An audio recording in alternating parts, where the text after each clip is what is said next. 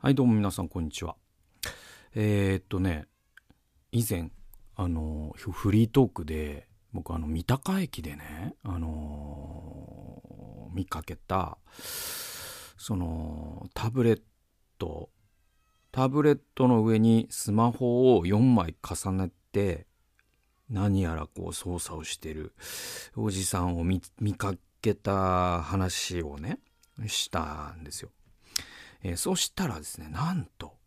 その、リスナーのですね、方から、あの、メールをいただきまして、あの、私も見たことありますと。で、で、その方は、その吉祥寺あたりで類する、それに類する方を見たことがありますってメールくださってね。で、で、そっから続きがあるのよ。で、それが、その人は全ての画面でポケモン GO をプレイしていたと記憶しておりますという、そういうですね、リスナーからもですね、報告をいただいて、いや、こそう、た、あ、そうっすかと思って、で、まずいろいろあるんだけど、まず、その、吉祥寺と三鷹でさ、同じ類する、同じ人じゃね？みたいなのもまずあるじゃないですか、その、ね、同一人物説もあるし、で、いて、その、なんていうの、その、謎が解けた喜びが僕はやっぱ一番大きくて、確かになと、その、わかんないですよ、僕、その、ポケモン GO というシステムがよくわからないんだけど、えっ、と、要はあれ、その拡張現実というかね、AR で、えっ、と、その Google マップと提携して、あのーあるスポットに行くと、このポケモンをゲットできるみたいなことですよね。要はね。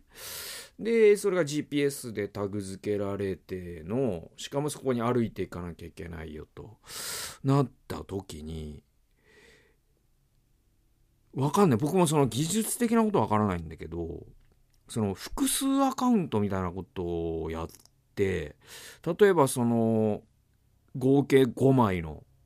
板でプレイしてた方は、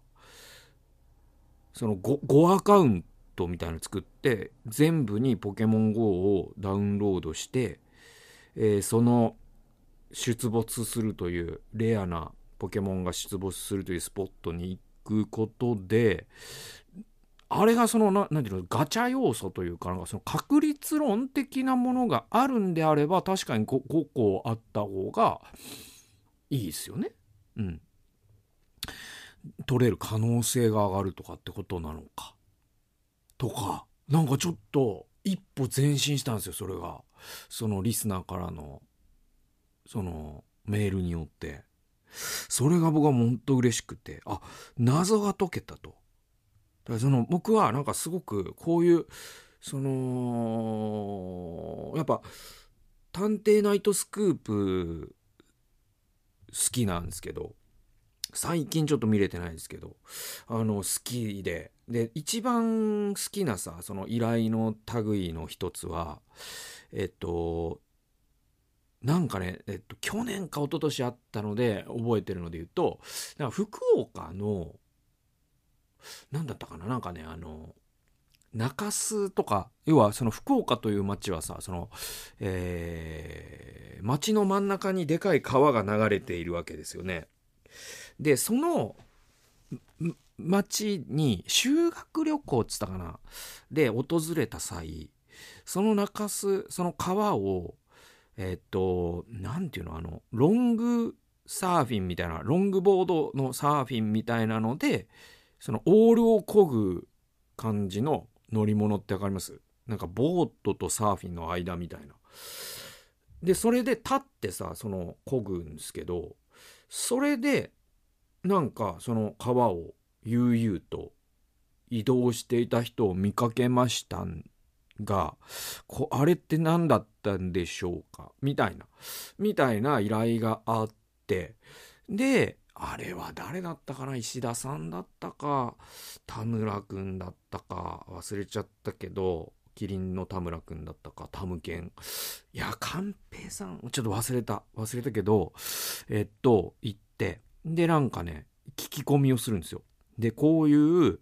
で、なんか絵、絵を描いてもらってね、その目撃した人に。で、こういう人ってこの辺りいますか？いや、知りませんね、なんつって。で、聞き込みを続けてると、あ見たことありますとかって言って、で、なんか、結果的にはね、なんかね、そういう、えっ、ー、とね、ことをお、お店を経営してる中、あとなんか、えっ、ー、と、いろんな全国各地の、えっ、ー、と、川とか湖とかで、例えばなんか小樽のね、ああいう運河とか、なんかそういうとこでそういうことをする、その川をボードでその移動することに喜びを感じている人でみたいな確かそんな話だった気がするんですよね。でもなんか僕そういう依頼すごく好きでその街で見かけたそのこの人の行動原理はどういうことなんだろうっていう人についてめちゃくちゃ興味あるんですよ僕。でであのね、何だったかな、なんかね、で、僕、最、去年、あのー、あってさ、それが、なんかね、あの、カラスおじさんと呼んでるんですけど、えっと、こ、この界隈で、僕、まず、その、最初の接点は、なんかね、子供を連れて、えっと、子供がコロナになっちゃって、自主隔離で僕も動けないみたいな時期が去年あったんだけど、その時に、あの、近所のその遊歩道っていうのかな、なんかジョギング道みたいなのあるんじゃないですか。で、そこを子供を連れて、ちょっとね、その外の空気も吸わせてやんないとね、やっぱりビタミン D 欠乏症になっちゃうなと思って、えー、子供をチャリで連れてね、うさばらしをさせてあげて。で、その時に、えっ、ー、とね、その、ジョギング道のベンチとか、えっ、と、あとなんか柱とかあるじゃないですか、そういうね。そういう柱？えっ、ー、と、なんかこう低いタイプの、なんて言うんだ、ああいうの。なんか、うん。で、そういうのの上に生肉が置いてあんのよ。で、その、一日で、しかも暑い、割と暑い季節だから、一日置いたらもう絶対腐って異臭を発してるわけね。で、えっと、だから、なんか、しかも柱の上に置いてあるってことは、おそらく猫とかに食べられたくないんですよ。だとすると、こう類推するにどう考えてもカラスに餌付けをしてるっていうのが僕の推理なんです。獣医師としての。で、えっと、で、この辺にこうカラスと通じてるおじさんがいるんじゃないかと僕は察するわけですその時に。この辺にこうカラスを率いてるねカラス長みたいなおじさんがいるはずだと。であのこれは去年の僕また別なフリートークで話したことあるんだけどそのうちの前にえっと車がね出会い頭にならないようにあの鏡がさそのえっとコーナーミラーっていうんですか？があって。でそこにの真下で鳩がさ、お亡くなりになってたんですね。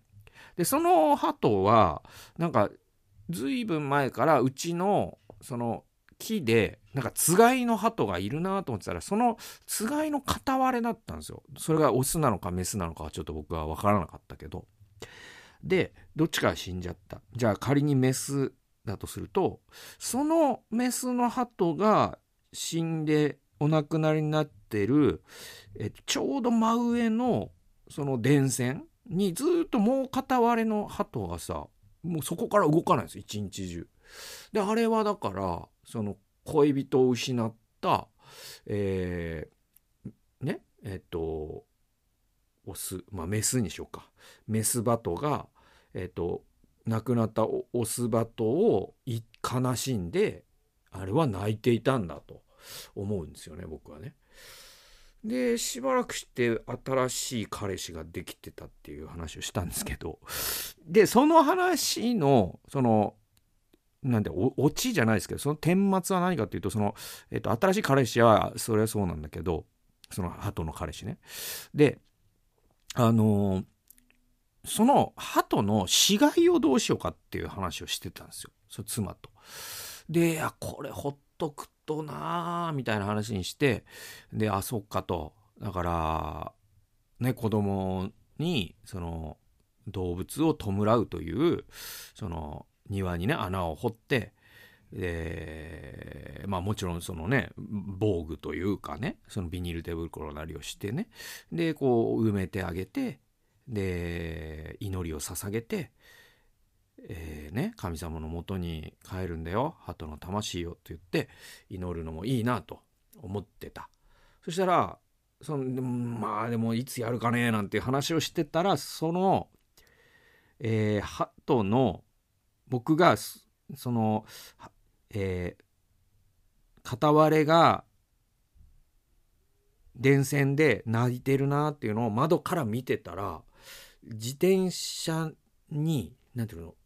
後ろも前もいっぱい荷物をさつけてるタイプの自転車の方っているじゃないですか。でそのおじさんがフラフラって来てでそこに自転車おもむろに止めてさそれであれゴソゴソってやってまた行ったんですよ。でその後その庭庭っていうかねあの道路に出てみたら鳩がなくなってたからそのおじさんが多分その亡骸を持ってったの、えー、持ってた瞬間を僕は目撃したでそのシーンとさっきの肉ねカラスへの肉のシーンが生肉のシーンが つながってあれ？これは絶対にあの同じ人だぞと。だからこのおじあのおじさんはだからこの辺りのその鳥鳥一般を野生の鳥一般を取り仕切ってるその鳥長なんだなと思って。ね？でそのその何のためにかはわからないですよ。だけどなんか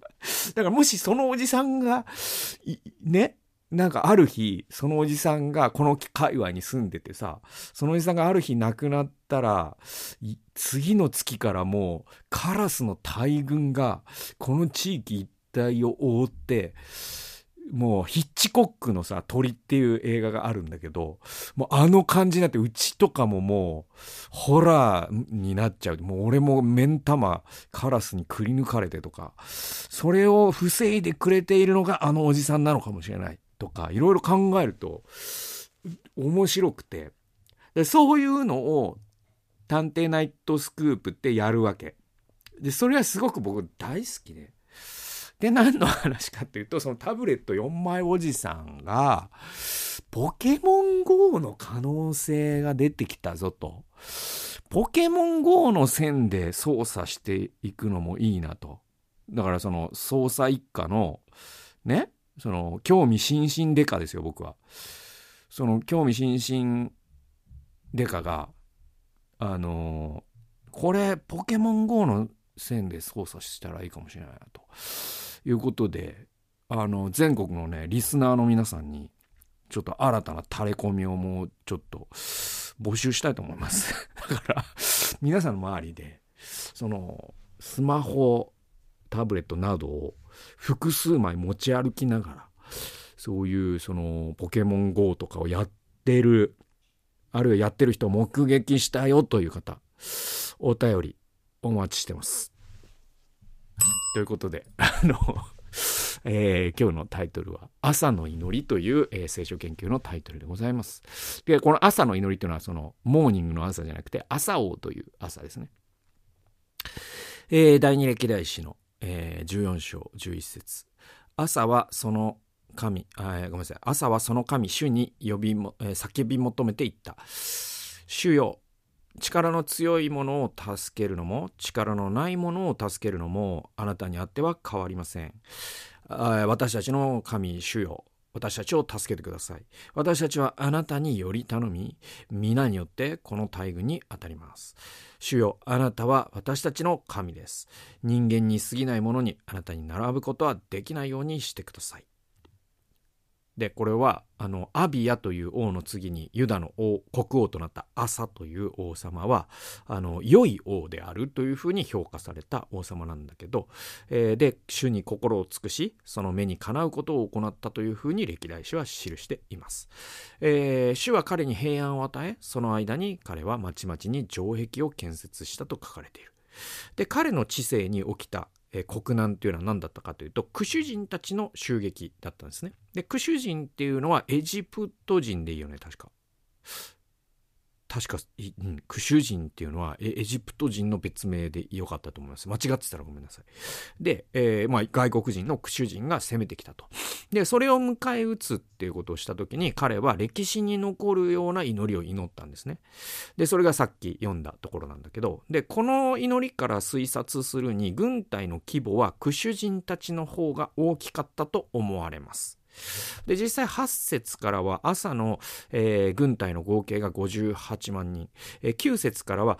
クシュ人の軍隊は100万人に戦車が300台ということがわかるんですね。聖書からね。だから、え、ー、と、2倍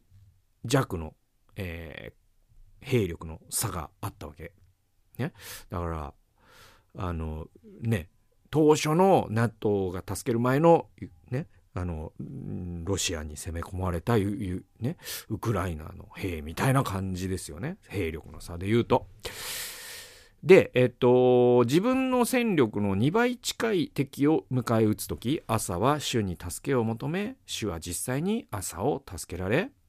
ユダの軍隊はクシュ人たちを撃破した。というふうに、えー、12節に書かれています。で、えー、力の強いものを助けるのも、力のないものを助けるのもあなたにあっては変わりはありませんというこの祈りがやっぱり僕はその歴史に残る素晴らしい祈りだなと思うんですよね。でこの祈りって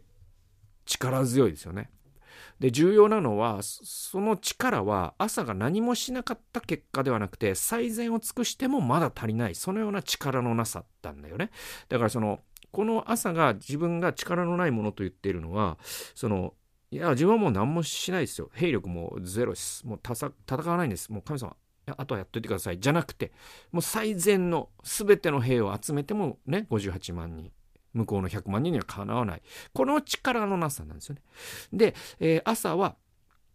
えー、主を求めた結果、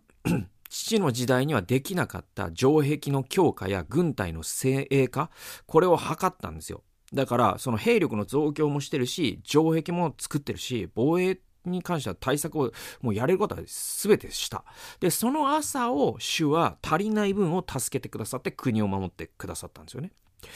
で、ここから我々学べることは、えー、私たちは最善を尽くしても届かない目標っていうのが我々にはありますよね。で、自分のベストを尽くしても勝てない相手が我々にはいるわけですよ。で、万策尽きるということもあるんです。で、能力の制約もあるし、体力の制約もあるでしょう。努力ではカバーできないたくさんのことが人生にはあるわけです。えー、しかし、その時に朝の祈りを祈ることができるわけですね。主よ、力の強いものを助けるのも、力のないものを助けるのもあなたにあっては変わりはありません。主よ、私を助けてください。こういうふうに我々祈ることができるんです。で、このような単純で力強い信仰を持つ者に私もされていきたいなというふうに思わされました。